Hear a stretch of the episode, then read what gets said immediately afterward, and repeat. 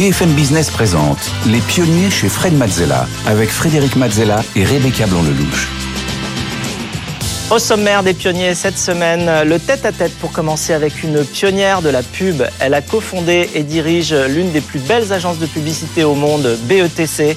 On lui doit des slogans inoubliables comme Venez comme vous êtes ou bien Faire du ciel le plus bel endroit de la Terre. Euh, c'est une femme qui défend dur comme fer ce en quoi elle croit. Elle dit la vérité à ses clients et euh, elle défend la France, les droits humains, euh, l'égalité homme-femme, l'immigration toujours avec un ton assez cash, nous avons le plaisir de recevoir Mercedes Hera.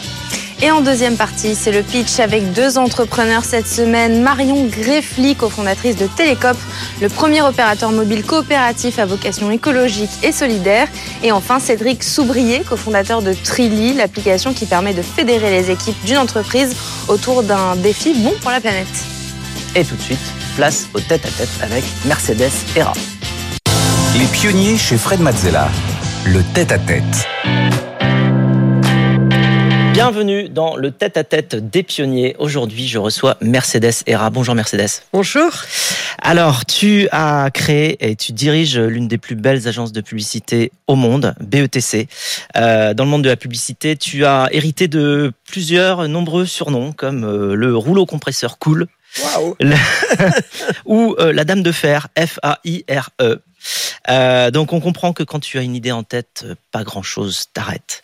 Euh, cette force de caractère, tu l'as développée très jeune, sûrement aussi dès, l'âge de 6 ans, puisque tu es immigré de Catalogne en France, qui était chaude et tu as trouvé une France plutôt froide, on en parlera. tu es arrivé en hiver. Après quelques essais, tu as trouvé ta voie la publicité, euh, allier stratégie, créativité, littérature, philosophie, euh, un peu, un peu de tout cela et de l'influence pour toucher les gens, c'est ça qui te plaît euh, et c'est ce que tu fais depuis euh, plus de 40 ans, dont 30 justement à la tête de BETC. Tu es une femme engagée? Pour l'immigration, pour euh, le droit des femmes, pour l'égalité des chances, pour les autres finalement. Alors tu connais le principe de l'émission, on est là pour explorer euh, tes émotions et tes apprentissages sur ce parcours euh, hors norme. on va essayer de comprendre comment tu fonctionnes, comment tu prends tes décisions. on va essayer de se mettre à ta place. le tout sera agrémenté d'informations et d'illustrations de Rebecca qui viendra sur le plateau. Alors c'est parti pour ton parcours. C'est parti. Alors, tu es né en 54 à Sabadell, en Espagne, en Catalogne. Euh, Aujourd'hui, tu es une très grande défenseuse de la France et de ses valeurs. Et pourtant, quand tu es arrivé en France à 6 ans, euh, eh bien, il faisait froid. Et euh, ton obsession, c'est devenu le français. Est-ce que tu peux nous parler euh, de cette période d'adaptation? En fait, c'est intéressant parce que j'ai pas tellement souffert dans le sens où un enfant, euh, quand il arrive il est moins marqué qu'un adulte, mais, euh, mais malgré tout, c'était une grosse modification de vie pour mes parents, pour ma maman. Elle venait d'un milieu euh, relativement aisé. On est arrivé dans un milieu où on n'avait pas de sous. Euh, je l'ai pas senti. Euh, on le sent pas tant que ça quand il y a du lien, de l'amour et tout ça. après, j'ai assez vite compris qu'il fallait que je fasse des efforts et que je devais faire des efforts un pour aider ma maman parce qu'elle est déprimée et deux, euh, parce que euh, je voulais absolument euh, pas avoir de problème dans cette France. Donc, je suis allée à l'école. Assez vite, ils se sont moqués de moi, parce que c'est normal, les enfants, ça se moque de l'autre. Et donc, c'est assez dur, un enfant. Ils se moquaient de l'accent, ils se moquaient du fait que je parlais pas français. C'était d'autant plus embêtant qu'ils me demandaient si je parlais espagnol et je croyais que oui et en fait je parlais catalan. Donc oui, c'est euh, découvert que en fait tu avais. Voilà, j'ai découvert que je ne parlais pas espagnol et que je parlais catalan et que le catalan n'était pas l'espagnol. Je m'en étais pas rendu compte. Donc c'était un peu un peu vigoureux. Donc j'ai réfléchi. Euh, J'étais déjà un tout petit peu orgueilleuse. Ça m'embêtait qu'ils se moquent de moi. Donc j'ai décidé de me taire. Ma maman était convoquée à l'école parce que on lui disait mais cette fille elle a un problème, elle dit pas un mot. Alors elle me elle leur disait bah non, elle parle tout le temps à la maison, donc ils ne comprenaient pas. Et honnêtement, j'ai appris euh, le français avec France Inter. Et je veux dire, euh, je sais pas, cinq mois après, six mois après, je me suis mis à parler. Et à ce moment-là, j'ai parlé beaucoup et j'ai parlé très bien le français. Bon, et cette expérience-là d'adaptation justement euh, directe, ça t'a beaucoup construit? Bah, Je pense que c'est une chance. En fait, je, je dis toujours l'immigration est une chance. Hein, une chance pour moi, peut-être un peu pour la France aussi. Il faut toujours être un tout petit peu euh, content de soi aussi. Pas... Hein. Bah mm. oui, il faut pas exagérer. Les mm. immigrés sont une chance pour la France. Mais en tout cas, ça a été une chance pour moi. Et parfois, quand j'élève mes enfants, je me dis, euh, c'est moins probablement dur entre guillemets. Mais cette dureté qu'on ressent pas, elle, vous forge un caractère. Donc euh, finalement, c'est assez sympa que ce sera qu'il y ait des éléments de difficulté qui qui faillent surmonter. C'était pas mal. Alors c'est le début justement euh, d'une euh, d'une grande aventure pour toi, la France. Rebecca va nous raconter cela apprendre le français donc était euh, important pour vous. Peut-être pour cela que vous avez ensuite choisi de devenir prof de français, mais vous vous êtes vite euh, rendu compte que prof n'allait pas euh, être possible. Vous n'étiez pas d'accord avec le fait d'être seul et vous n'étiez pas non plus d'accord avec le fait d'être payé comme tout le monde. Vous dites bosser comme une folle et que tout le monde s'en fout, c'était pas votre truc. En 1981, vous avez donc fait HEC, puis un premier stage dans la pub. Vous avez enchaîné différentes expériences dans ce milieu dont vous êtes tout de suite tombée amoureuse finalement. Vous aviez la sensation que ce métier était fait pour vous, ce métier euh, de la persuasion. Vous avez passé 14 ans chez Dupuis, plus tard euh, racheté par les Anglais pour devenir Sachi et Sachi. Après être passé par tous les postes, vous en êtes devenue directrice générale, mais vous vouliez à tout prix défendre la culture française, notamment face au pouvoir américain. Vous dites qu'avec moins de budget, on se doit d'être plus fort et plus créatif. Vous vous sentiez militante et c'est là que vous avez créé BETC en 1995 sur une engueulade avec Rémi Babinet de Air France au bébé Evian en passant par Canal ou encore McDo. 30 ans plus tard, le succès de BETC est votre plus grande fierté, ainsi que les gens qui vous entourent au quotidien la réussite du musée de l'histoire de l'immigration et bien sûr de vos cinq enfants et de leurs différences et leur complexité. Vous êtes aussi fier d'être une femme et de pouvoir faire ce que vous voulez, fier d'être authentique et fier de pouvoir être et venir comme vous êtes. Elle sait tout, Rebecca. Ah ben on s'est enseigné, hein. ça c'est sûr. Alors créer une boîte sur une engueulade, c'est pas très commun. non, mais euh, en fait, euh, Rémi, c'était c'était formidable d'être avec Rémi. Mais euh, j'avais le sentiment, Rémi faisait s'occuper de la partie créative et moi de la partie stratégique. Et il avait l'air de croire que la création était plus importante que la stratégie. Et très très vite dans nos discussions, j'ai pensé que la créativité, c'était l'ensemble. Et je pense que c'est ça notre différence.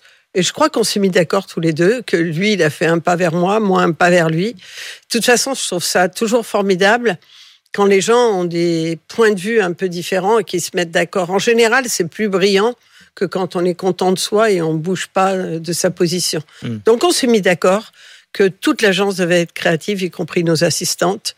Et je crois que c'est ce qui fait l'âme de BETC.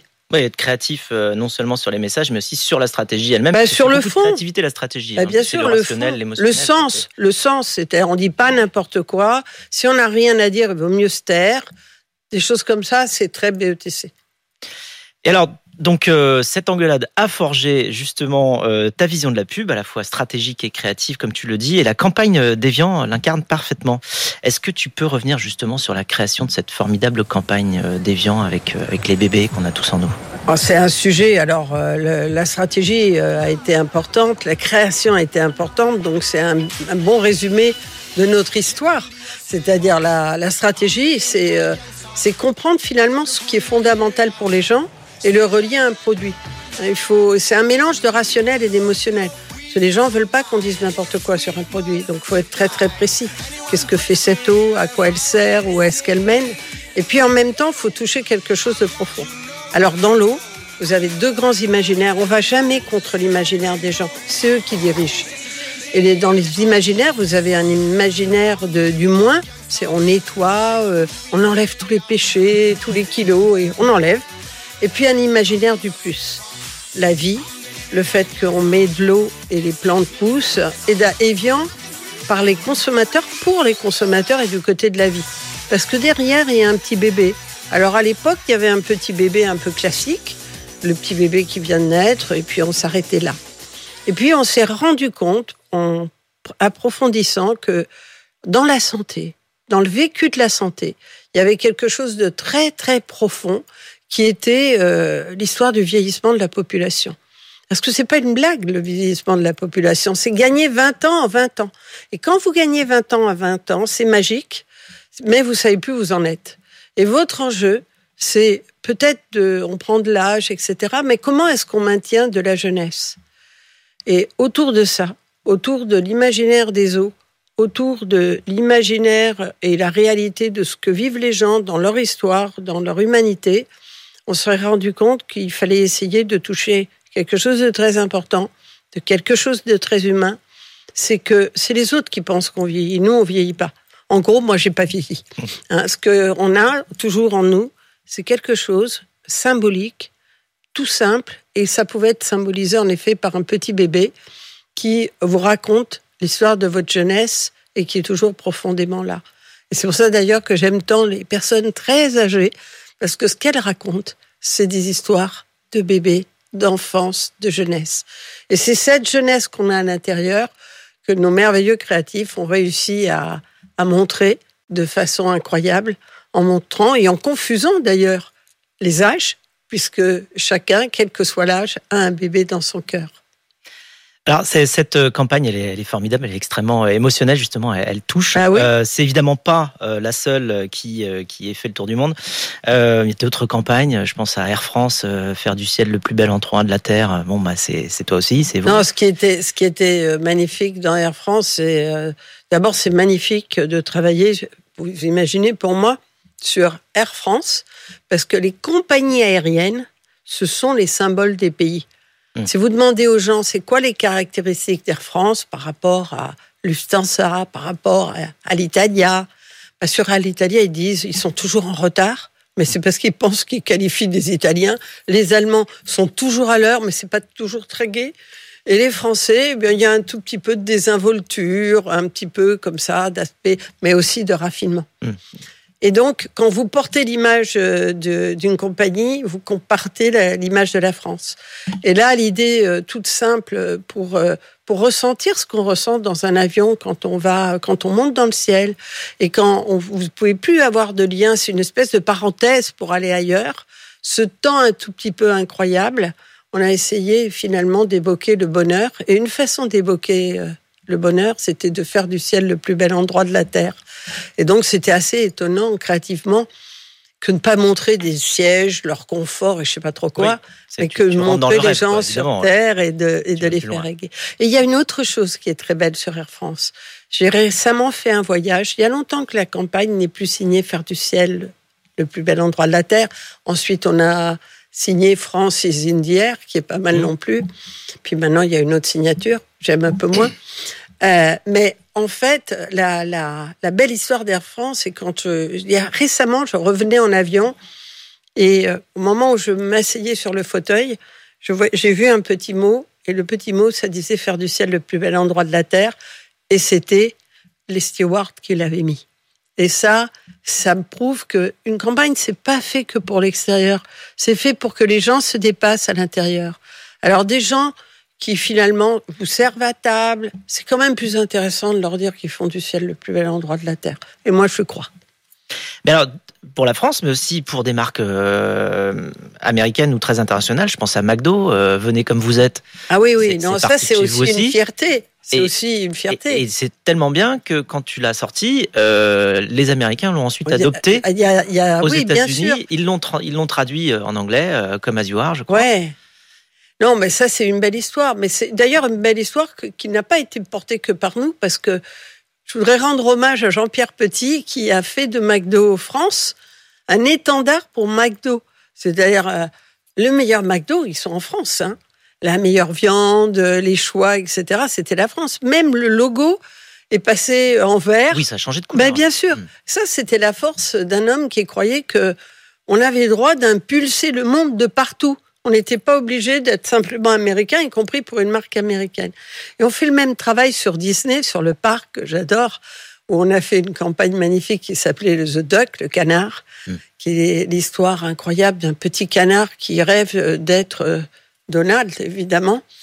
Et cette très jolie histoire, elle a été récupérée par nos amis les Américains qui ont dit quand même si les agences françaises se mettent à faire des films meilleurs que ceux qui sont faits par Disney, où en est-on quoi Et ça, ça nous rend très fiers. C'est le talent français. Alors aujourd'hui, tu diriges plus de 1500 personnes dans un, groupe qui est devenu le troisième mondial, mondial en termes de créativité. Hein. Vous, euh, vous enchaînez les prix. Euh, tu fais des, pubs pour les plus grands. Euh, tes clients te sont fidèles. Est-ce que d'une manière, tu es fier de prouver à tout le monde qu'une femme immigrée, justement, peut le faire? Est-ce que c'est décorrélé? Est-ce que c'est juste de toute manière quelque chose que tu aurais fait d'une autre manière? Bah, non, en fait, mon histoire est, aussi liée à l'immigration. Je, je, je, pense que l'amour de la France s'est agité avec l'immigration. Je pense que quand vous êtes né quelque part, c'est pour ça fait, il faut faire attention. Moi, je respecte tout le monde, les Français de souche, de pas de souche, euh, de tout ce qu'on veut. Mais quand vous venez d'ailleurs, la France est un choix. Donc, euh, le choix, c'est quelque chose de très, très important dans la vie. C'est pour ça que attention à la loi de l'immigration, quoi. Euh, c'est juste qu'on en a besoin de ces étrangers qui tout d'un coup se mettent à aimer la France. Un tiers des Français est issu de l'immigration. Respect. Donc, je sais pas ce que j'aurais fait si si j'avais pas eu ça. Moi, je sais que ça m'a marqué. Après, non, je pense jamais à ça. Je pense euh, aux gens qui m'entourent. Je pense qu'on n'est pas encore assez loin. Je pense qu'on a encore de la marge de progrès. Je pense qu'il faut que j'en fasse plus. Je pense que j'engage des gens très bons. Et quand même, le matin, quand j'arrive, je me dis, il faut quand même que je leur apporte quelque chose. Il vaudrait mieux, non? Et donc, j'essaie de m'appliquer. Je pense jamais à... Tu te challenges tous les matins? Ah oui, je me challenge. Ouais, ouais. Je déteste comment, le comment contentement de soi. Euh, super forte aujourd'hui. Euh... Bah, je, je, qu'est-ce que j'apporte? Hmm pas de contentement de soi. Et puis d'abord, je suis très, parfois très en colère contre moi aussi. Hein. Mon, j'ai un compagnon euh, merveilleusement optimiste qui me dispute, qui me dit mais ça va quoi et tout. Et moi je suis là, j'ai raté ça, ça c'est pas bien. Ah, tu t'auto-critiques. Bah oui, euh, voilà, ça m'aide. Alors merci euh, Mercedes, c'est l'heure pour nous de plonger dans le monde de tes passions.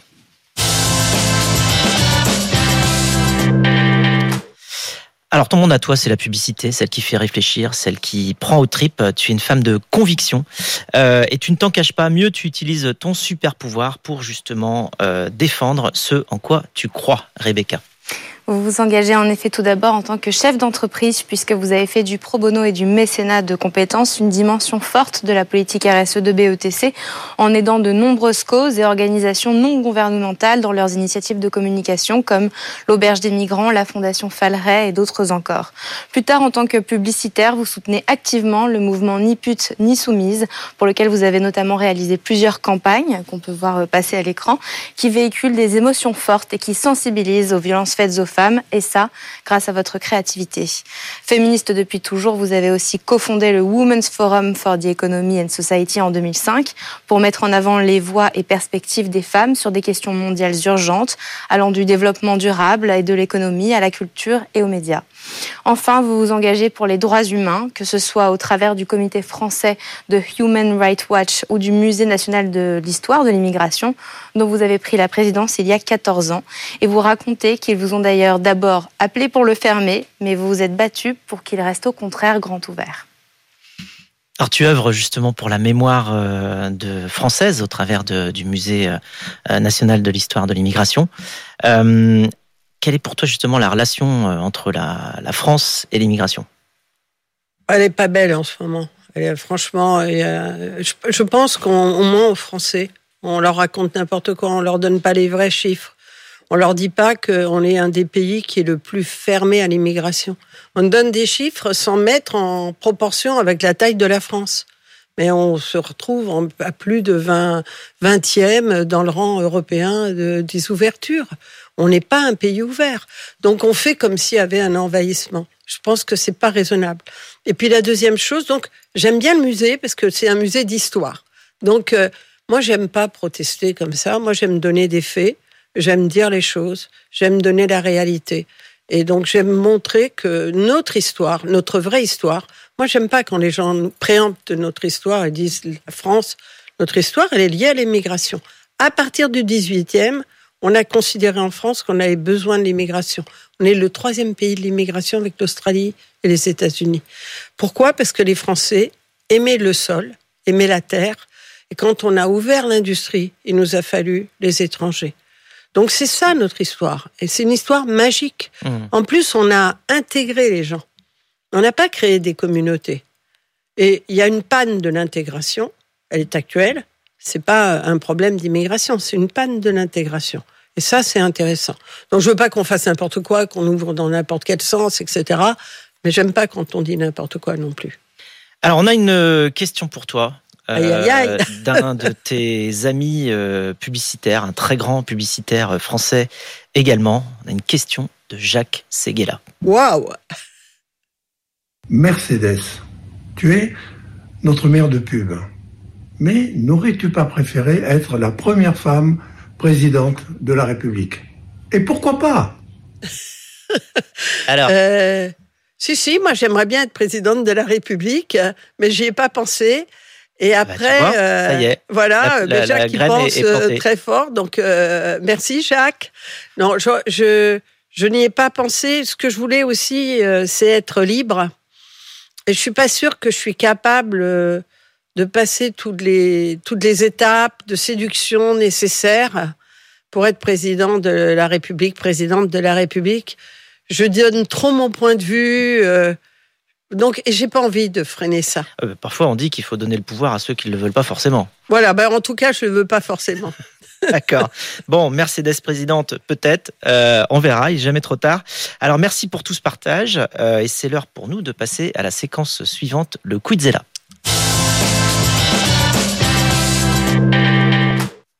Alors, séquence Quizella maintenant, c'est quoi? C'est un questionnaire euh, rapide. Je pose des questions rapides. Tu réponds également rapidement. Ça va vite. Tu es prête? C'est parti. Oui, Alors, à quoi ça sert la pub pour toi? À faire bouger les lignes. Ta pub préférée que tu as réalisée?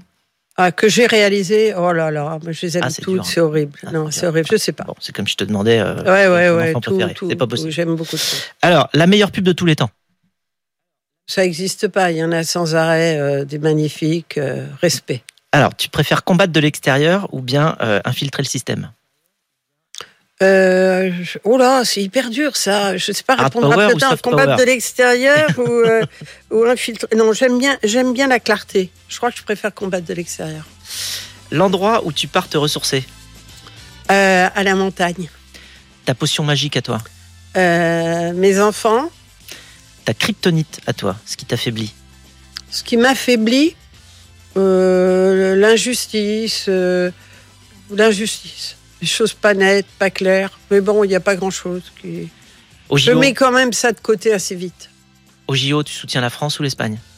Euh, je soutiens la France. Euh, Mais Trois je mots. soutiens le Barça. D'accord. Désolée. Trois mots pour résumer la France. Euh, brillante, un peu géniarde. Et euh,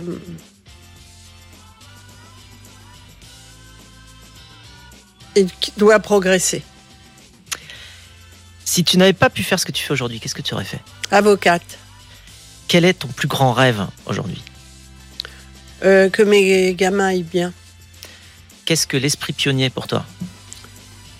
C'est ne jamais être content. Et enfin, pour terminer, euh, si les 8 milliards d'êtres humains euh, écoutaient les pionniers aujourd'hui, ce qui est pas loin d'être le cas, je te le dis, tu verras les audiences, euh, quelle serait la plus belle phrase que tu leur adresserais? Il faut aimer.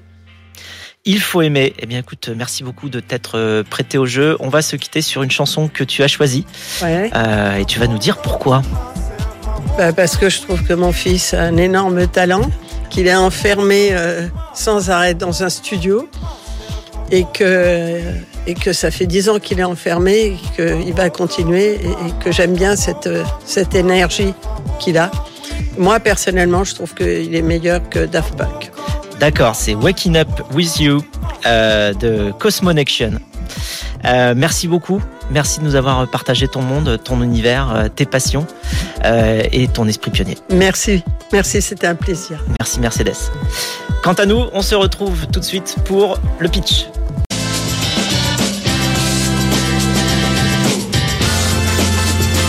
BFM Business présente Les pionniers chez Fred Mazzella avec Frédéric Mazzella et Rebecca Blanc-Lelouch. Les pionniers continuent euh, avec le pitch aujourd'hui en plateau avec Rebecca. Nous avons l'immense plaisir d'avoir avec nous Pierre-Éric Lebovici, euh, cofondateur et partenaire du fonds euh, d'investissement Daphne. Bonjour Pierre-Éric. Bonjour Fred, bonjour Rebecca. Et euh, Émilie Kovacs, rédactrice en chef du média The Good et fondatrice du média Ecopo. Bonjour Émilie. Bonjour Fred, bonjour Erika. Alors chaque semaine nous recevons euh, des pitchers, des euh, entrepreneurs qui viennent nous présenter leurs idées. Euh, vous aussi, vous pouvez venir candidater sur le plateau si vous le souhaitez.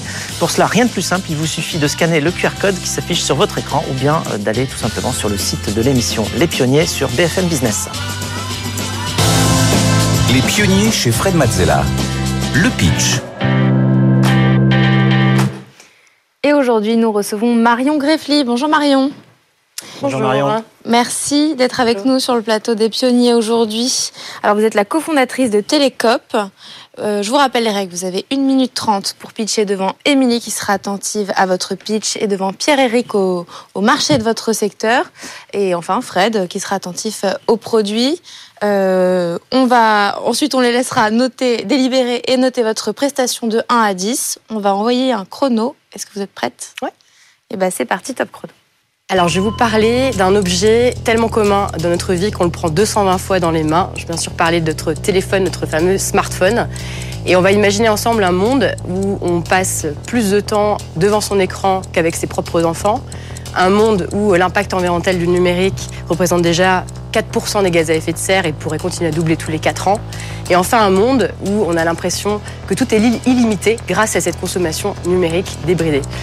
C'est quelque part déjà une sorte de réalité qui est en train de s'imposer à nous. Et si ça vous pose question, eh c'est que le projet Télécop, qui est l'opérateur télécom coopératif à vocation écologique et sociale, va vous intéresser. Télécop, c'est un opérateur qui propose des forfaits mobiles qui ont pour vocation d'aider les personnes à reprendre la main sur leur consommation de données mobiles grâce à un service client unique en son genre, puisque notre service client est basé en France et a pour objectif de créer l'emploi local et d'accompagner les personnes avec le temps qu'il faut dans leurs usages numériques. Et enfin, nous sommes une coopérative. Qu'est-ce que ça veut dire? C'est que notre objectif, c'est de servir à l'intérêt général. Et pour ça, on a ensemble constitué euh, un, toute une pléthore de gouvernance, puisqu'on accueille dans notre gouvernance les clients, les salariés, euh, les partenaires, et toutes ces personnes votent sur le principe d'une personne égale à une voix. Et ce fonctionnement démocratique nous permet de nous assurer que notre activité sert l'intérêt général. Si vous êtes prêts, eh bien rejoignez Télécop dès maintenant. Merci Marion pour votre pitch. Est-ce que notre jury a des points à éclaircir avant euh, de délibérer? Alors moi j'ai une première question. Euh, alors j'ai compris l'histoire de reprendre la main euh, sur son usage du téléphone mobile, notamment par rapport au temps. J'ai compris que vous aviez un service client, que, vous parliez de gouvernance, mais enfin ça fait toujours pas le service ou le produit que vous vendez. C'est-à-dire que je je suis pas bien sûr d'avoir compris d'une part qui paye quoi et d'autre part ce que fait véritablement Télécop. Dans le sens euh, pour l'utilisateur final. Ouais. Alors aujourd'hui, on propose des forfaits mobiles, donc qui sont performants, efficaces, mais qui ont pour objectif de reprendre la main sur la consommation de données mobiles. Et pour ça, on a lancé C'est un, forfait mobile, donc c'est un abonnement mensuel. Tout à Ça fait. coûte combien?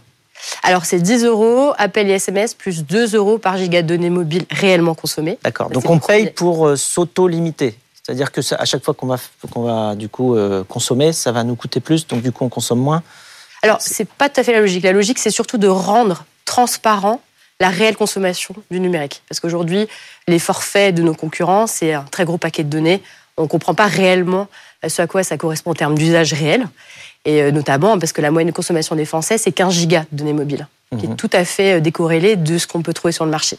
Et donc nous, on a cherché déjà à pouvoir servir des personnes qui consommaient peu dans un premier temps. Donc ça, c'est le premier forfait. Et le deuxième forfait, c'est le forfait transition pour les personnes qui ont envie justement de rentrer dans cette démarche. Et là, c'est appel, SMS et 20 gigas de données mobiles pour 20 euros par mois. Et j'ajoute qu'il y a même une aide financière à la réparation des smartphones, puisque notre objectif, c'est de lutter contre l'impact environnemental du numérique. Et le cœur de ça, bah, c'est nos smartphones. Et donc le but, c'est de pouvoir aider les gens à garder plus longtemps possible. Alors une dernière petite Mhm. question. Euh, en chiffres, vous avez combien de personnes qui vous utilisent aujourd'hui et est-ce que ça marche? C'est-à-dire qu'effectivement, les gens consomment moins parce qu'ils sont plus conscients de ce qu'ils consomment. Ouais. Alors aujourd'hui, on a 8000 clients. Ouais. Euh, et euh, le service a été lancé à peu près il y a deux ans d'un point de vue commercial. Et euh, oui, ça marche parce qu'en fait, aujourd'hui, on a économisé près de 54 000 gigas de données mobiles rien que sur l'année dernière. Donc là, on est encore en train de remonter tout ça. Et tout ça, ça veut dire aussi de l'impact environnemental évité. Hein, puisque nous, ce qu'on mesure, c'est la consommation effective quand les gens rentrent chez nous et ce qu'ils vont consommer effectivement avec nous.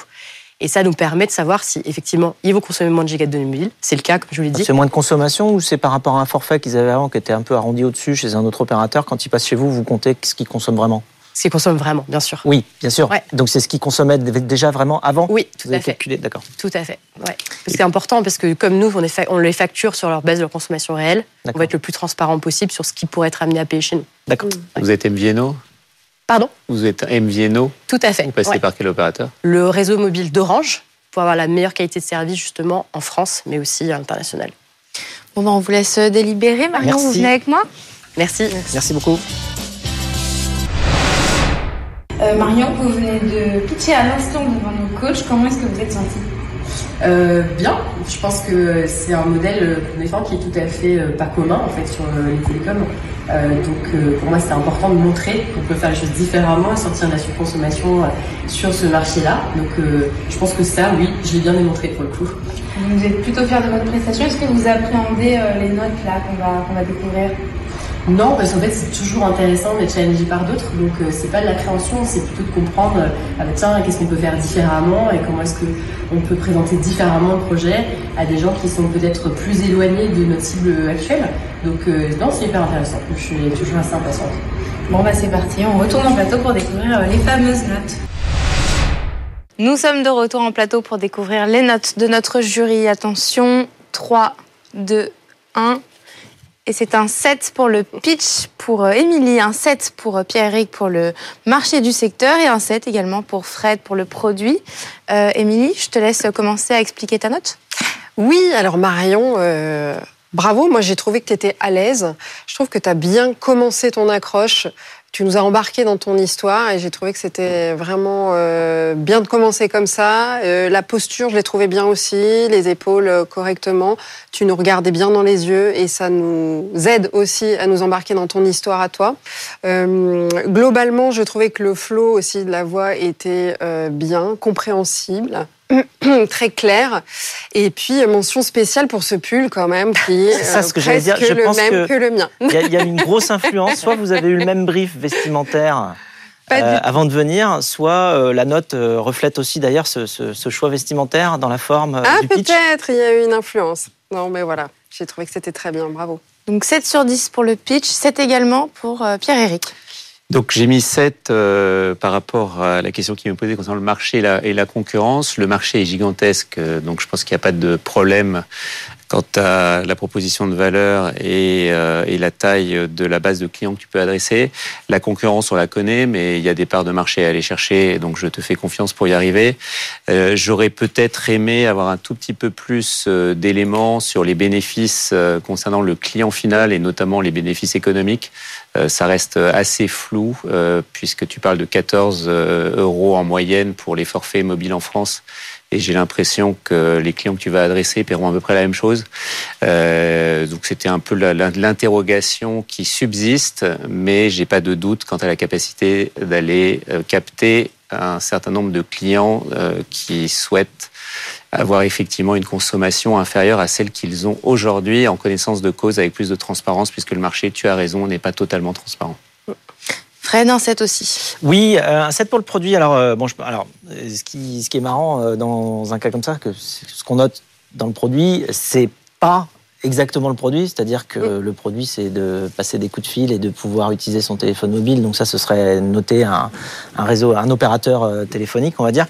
Euh, là, ce qu'on note, c'est plutôt l'offre que tu proposes, qui est différente, qui est euh, une offre composée à la fois d'une promesse de, de gain de temps euh, sur son temps personnel, puisqu'on va utiliser euh, de manière plus raisonnable, ou en tout cas plus contrôlée, son téléphone mobile, et puis aussi euh, les valeurs que porte euh, Télécop. Euh, donc, donc en fait, c'est et puis aussi évidemment le, prix qui va avec. Donc en fait, c'est un mix de paramètres qui tournent autour du produit, mais qui ne sont pas le produit central, puisque le produit central, c'est juste le réseau, est-ce qu'il est bon? Et là, on, l'a dit, tu passes par, euh, par Orange, donc du coup, tu t'assures d'une qualité de service. Euh, donc, du coup, ce qu'on juge, c'est cette partie-là.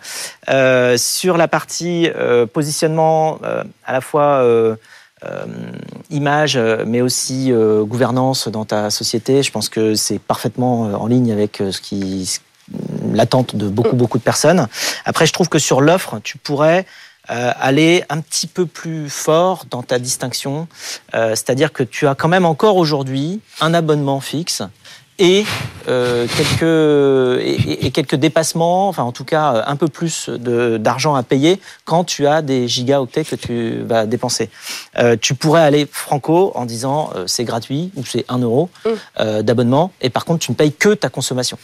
Et là à ce moment-là tu te différencierais encore plus. Euh, donc c'est en ce sens-là que j'ai mis 7 et pas 8 ou 9. Euh, et moi je serais toi, j'irais me différencier encore plus sur une stratégie prix. Super intéressant. Merci beaucoup. Bravo et merci Marion, Marion Greffly pour Télécop. Merci, Merci. d'avoir été euh, avec nous aujourd'hui dans Les Pionniers. Il est maintenant temps d'accueillir notre deuxième pitcher du jour. Merci, Merci, Marion. à tous. Merci. Bonjour Cédric. Bonjour. Bienvenue. Bonjour Cédric. Bonjour à tous. Cédric Soubrier, vous êtes le cofondateur de Trilly. Vous avez donc 1 minute 30 pour pitcher devant Émilie qui sera attentive à votre pitch, Pierre-Éric au marché de votre secteur et enfin Fred au produit. Euh, on les laissera ensuite délibérer pour vous noter de 1 à 10. On va lancer le chrono. Attention, c'est parti, top chrono. Super. Donc il y a trois ans, le Covid a créé un profond traumatisme dans notre pays. On s'est retrouvés isolés, confinés et pour beaucoup en recherche de sens. Alors ça aujourd'hui c'est derrière nous, mais ça a laissé des traces. Notamment pour les entreprises qui aujourd'hui doivent gérer, gérer la multiplication du télétravail. Ça veut dire qu'elles doivent gérer des salariés qui doivent bouger plus pour rester en bonne santé et aussi gérer la cohésion d'équipe dans un monde où les salariés se voient beaucoup moins souvent.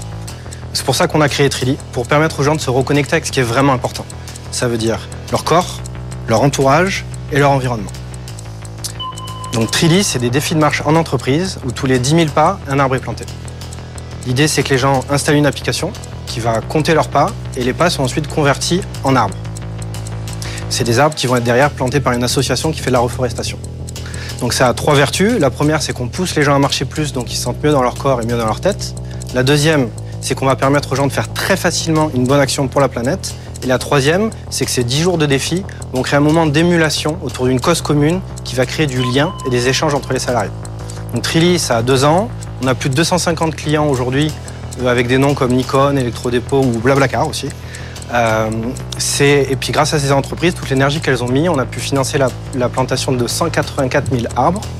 Et donc voilà, donc Trilly, tous les 10 000 pas, un arbre est planté. C'est bon pour la planète et c'est bon pour vos salariés. Merci Cédric. Euh, Est-ce que notre jury a des petits points à éclaircir avant de délibérer J'ai deux questions. La première est sur le, le modèle économique. Est-ce que tu pourrais nous préciser euh, quel, est le, modèle? Et la deuxième question, c'est sur les barrières à l'entrée. Parce finalement, tu offres un service euh, qui est pas très défensif, enfin defensible. Euh, donc, comment tu vas te différencier d'acteurs potentiels qui pourraient pénétrer ce marché? Ouais, deux bonnes questions. Donc sur le modèle économique, nous, un point qui était vraiment important, c'est qu'on donc on gère des données de santé. Les données de marche, c'est des données qui sont vraiment importantes pour les utilisateurs. Donc on a un modèle où on fait payer les entreprises pour leurs salariés. On n'est pas sur un modèle euh, gratuit où ça serait les données qui, qui nous permettraient de financer les, les défis. Donc ça, pour nous, c'est un point qui est super important.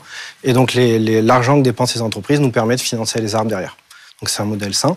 Et après, au niveau des barrières à l'entrée, bah, c'est une bonne question, sachant que nous, on est plutôt les derniers arrivants sur le marché. Il y a déjà des, des gros acteurs qui font des défis de marche dans l'entreprise. Certains qui sont plus axés sur la santé, d'autres qui sont plus euh, axés. bah, vous avez reçu Ma Petite Planète aussi, qui fait des défis euh, autour de l'écologie. Donc nous, on se positionne un peu au milieu. Et en fait, la, magie de ce qu'on va faire, nous, c'est le fait d'avoir à la fois le côté sportif, à la fois le côté écologique. C'est qu'on va fédérer énormément de monde dans nos défis. C'est-à-dire qu'on arrive à avoir 60, 70, 80% même de participation dans certaines boîtes. Enfin, on est monté à 90 même. Parce qu'en fait, en étant sur plusieurs points, on va toucher tout le monde dans l'entreprise. En fait, tout le monde y trouve son compte, que qu'on soit sportif, qu'on soit écolo ou que juste on veuille faire quelque chose avec ses camarades, ses collègues. On va trouver notre compte dans, dans un défi Trilly. Moi, j'avais une petite comme ça question. qu'on se différencie. Oui. Si Je me permets. Sur est-ce que vous mesurez l'impact de votre activité, Euh, qu'elle soit auprès du bien-être euh, des participants euh, euh, ou euh, de- voilà des entreprises ou de l'impact euh, que vous avez auprès des arbres, euh, enfin, par rapport aux arbres que vous avez plantés, etc. Donc Ouais, l'impact social, sociétal et environnemental. effectivement, on a un triple impact. ouais. Donc sur la santé, ben, on mesure les pas. Est-ce que les gens marchent plus que d'habitude? Donc ce qu'on voit aujourd'hui, c'est que les gens marchent entre 50 à 70% de plus que d'habitude, sachant qu'on a eu des pointes à 100% dans, dans des entreprises où les gens se sont vraiment pris au jeu, ont été très motivés. Euh, après, au niveau euh, de la cohésion d'équipe. Donc là, c'est plus dur à mesurer vraiment l'impact. Nous, ce qu'on peut voir, c'est euh, les échanges qu'on a eu entre les, collaborateurs. Donc, par exemple, on a fait un défi chez Nikon. Alors, c'était super parce que Nikon, c'était six pays différents, avec des Japonais, des Israéliens, des Allemands, des Écossais. Et donc, euh, bah, il y avait des Écossais qui échangeaient des photos de leur marche avec des Israéliens. Et bah, les Écossais râlaient parce qu'il pleuvait, les Israéliens, il faisait beau temps. Donc ça, c'est des échanges comme ça qu'on peut voir, qu'on voit à chaque fois. Et là où on était content, c'est que quand un an après, ils ont refait un défi, eh ben, le canal de discussion qu'ils avaient, ils étaient toujours en train de s'échanger des photos de leur balade, etc. Donc on a pu voir qu'il y a un, impact à court terme pendant le défi où les gens échangent, mais aussi sur le long terme, puisque même un an après, ils étaient encore en train d'échanger. Bon, bah, il est maintenant temps de vous laisser euh, délibérer. Venez avec moi, Cédric. Merci beaucoup. Merci. Cédric, vous venez à l'instant de pitcher. Euh, comment est-ce que vous êtes senti? Est-ce que vous êtes content de vous? Euh, bah, je crois que j'ai oublié un bout de mon pitch parce que j'ai fini vachement à la fin. Euh, donc je sais pas quel bout j'ai oublié, mais il est possible que j'ai oublié un petit bout dans le pitch. Vous avez fini que 10 secondes en avance bah, Normalement c'était une minute 30 pile, donc euh, je suis curieux de savoir qu'est-ce que j'ai oublié, mais a priori ça allait, je pense que le concept a été compris, puisque d'après les questions qu'on a posées, ça avait l'air de les intéresser. Est-ce que vous appréhendez les notes maintenant? Euh, bah, on, on, verra ce que ça donne. Après, ce qui est intéressant, c'est d'avoir les retours, surtout, sur qu'est-ce que donne le pitch, qu'est-ce que les gens ont compris de ce que j'ai expliqué. Euh, parce que bah, du coup, bah, il faut qu'on pitch pour que nos clients comprennent l'apport de, de Trilly, donc euh, voir euh, comment ils l'ont comment ils l'ont compris. Bon bah c'est parti pour retourner en plateau et découvrir les notes. Nous sommes de retour pour découvrir les fameuses notes de notre jury. Attention, 3, 2, 1. Et c'est un 7 pour Émilie pour le pitch, 7 sur 10. 7 sur 10 également pour Pierre-Éric pour le marché du secteur et un 8 sur 10 pour le produit pour Fred. Émilie, je te laisse commencer. Ouais, tout à fait. Alors, euh, bah, ça a commencé avec un petit problème de respiration, j'ai trouvé. avec, euh, c'est normal, je pense, euh, l'excitation, le stress de, de commencer. Après, j'ai trouvé que ça se calmait un petit peu et je trouve que tu as réussi euh, même à faire des, à marquer des temps de pause qui étaient bénéfiques pour la compréhension de ton message. Donc ça, j'ai trouvé que c'était super. je trouve que c'est bien que tu parles avec les mains. Parfois, voilà, faut faire un petit peu attention que ce soit pas trop euh, grand non plus parce qu'on peut être euh, happé par ça. Trouve que tu as réussi à capter nos regards aussi. Je ça, je trouve que c'est un très bon point pour nous embarquer dans ton histoire. Ton histoire qui a bien débarré aussi avec euh, euh, la pandémie Covid qui nous a tous traumatisés. Je trouve que ton histoire, elle commence euh, bien finalement parce que tout est cohérent avec comment est-ce que avec tes cofondateurs vous avez créé ta société. J'ai trouvé que c'était clair dans le contenu, notamment sur les chiffres que tu donnais. Et puis pour le reste, je laisse mon voisin poursuivre. Bravo. Pierre-Éric. Sur le marché, bah, tu l'as dit, je pense qu'il a vocation à, se développer, à grandir, puisque les attentes des équipes évoluent et euh, tu euh, leur apportes une proposition de valeur euh, à laquelle elles devraient adhérer euh, donc je n'ai aucun doute. Euh, je suis plus réservé sur la concurrence, c'est-à-dire qu'il y a beaucoup d'acteurs et euh, les barrières à l'entrée sont quand même assez ténues. On parle d'une app et d'un qui peut être copié assez facilement. Donc ça serait intéressant de creuser les éléments de différenciation et voir comment tu vas te positionner par rapport à tous les acteurs déjà présents. Et mon conseil par rapport à ça, ce serait de dire finalement, tu as déjà une base de clients qui est euh, intéressante, capitaliser là-dessus, se développer, mais pas obligatoirement faire appel à des investisseurs extérieurs parce que euh, tu dois pouvoir t'autofinancer et te développer euh, progressivement en, seul, sans, sans, sans, tiers. Donc je ne sais pas quelles sont tes bah, perspectives à ce niveau-là, mais, mais voilà la recommandation que je pourrais avoir sur ce sujet. Merci. Mais bravo, parce que de toute façon, il y aura un usage. Et pour finir, 8 Oui, sur le produit. Alors 8, c'est un peu aussi lié à, au fait que je pense que... Euh, alors, il y a, d'une part déjà un marché, puisque enfin, 250 clients euh, en deux ans, c'est beaucoup. Euh, donc, bravo pour ça. Ce que ça veut dire aussi, c'est que bah, le produit rend une certaine fonction, et je pense qu'au-delà du fait que ça fasse écho aux entreprises, il rend une fonction plus large que ça, puisqu'évidemment, c'est une sensibilisation individuelle qui est faite au travers des entreprises, les entreprises n'étant qu'un moyen, en fait, quelque part, d'aller euh, élargir une sensibilisation à la fois au fait que bah, marcher, c'est bien, c'est-à-dire que ça, ça fait du bien au corps, euh, au fait que, euh, bah oui, il y a des problématiques euh, climatiques et que planter des arbres c'est une solution. C'est pas évidemment pas la solution, mais c'est une partie, en tout cas, de, de la résorption du problème. Euh, et puis donc ça fait de la sensibilisation aussi euh, de manière plus large à toutes les problématiques euh, hors entreprise. Donc ça permet aussi en entreprise de parler d'autres choses euh, et de se rendre compte qu'on fait tous ben, partie d'un tout. Donc voilà pour l'implication, pour la sensibilisation, pour l'action concrète, je trouve que c'est un très bon produit. Après effectivement, si on doit regarder euh, sur le long terme. Euh, il faut faire attention à ce que Pierre-Éric a mentionné, à savoir que les éléments de différenciation sont pas très forts. C'est vrai que euh, une, une grosse app qui proposerait cette, euh, cette euh, fonctionnalité-là en plugin et que tout le monde a déjà sur son téléphone, je vais pas donner de nom, mais enfin, si, si, une, si une app comme ça se met à proposer ce que vous faites en, en plugin et qui propose également toutes les manières de communiquer, de partager en groupe euh, des photos ou de partager des, des, des textes. Euh, ben si, si, si un acteur comme ça se met à le faire, vous allez être euh, un peu mis à mal parce que le point de différenciation est peut-être pas encore euh, suffisamment euh, défendable. Euh, donc il faut, faut penser, je pense, à, à rajouter d'autres choses qui vous rendent plus indispensable que euh, simplement le produit actuel, même s'il marche. Mais c'est dans un second temps. Je peux aussi faire un tour Oui, bien sûr, bien parce sûr. que c'est intéressant, effectivement. Nous, effectivement, il y a l'application, mais on se positionne surtout comme un service autour. En fait. C'est-à-dire que les entreprises, aujourd'hui, elles peinent beaucoup à organiser des événements RSE qui vont fédérer des gens. Et quand on leur parle, on dit, bon, ben, y a- on a eu 100 salariés qui sont venus, on a eu 10% des gens. Et nous, ce qu'on fait, c'est qu'on travaille avec elles sur la communication en amont et puis pendant tout le défi pour avoir des taux de participation qui sont vraiment gigantesques et, et vraiment un fort engagement. Et ça, les entreprises, ce service-là, au-delà de l'application, le fait d'avoir les cofondateurs qui sont motivés avec elles, qui réfléchissent à Mm. quels sont leurs canaux de communication, comment on va pouvoir amener les gens à participer, c'est, je pense que c'est là notre plus grosse force aujourd'hui. Et pour le coup, c'est pour ça que nos clients restent et reviennent un an après, c'est parce qu'ils sont contents de ce qu'on leur a apporté au niveau humain, en fait, et sur la communication. Merci et bravo Cédric pour Trilly. Merci d'avoir été avec beaucoup. nous aujourd'hui. Merci. Euh, merci également à Émilie d'avoir été avec nous. Pierre-Éric, on vous retrouve très prochainement dans une prochaine émission. Et puis si vous aussi, vous voulez venir pitcher, vous pouvez. Il suffit de nous écrire à lespionniers@bfmbusiness.fr ou scanner le QR code qui est en train de s'afficher sur votre écran.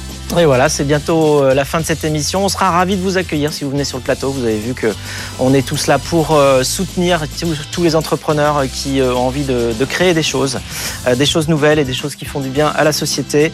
Euh, si vous avez envie de nous suivre, de voir les coulisses de l'émission, rien de plus simple, vous nous suivez sur les réseaux sociaux, euh, sur, euh, sur Instagram, sur YouTube. Euh, vous tapez les pionniers ou Fred Mazella ou les deux et vous nous retrouvez. Voilà, merci à tous euh, de nous être fidèles et puis à la semaine prochaine. À la semaine prochaine. Les pionniers chez Fred Mazzella sur BFM Business.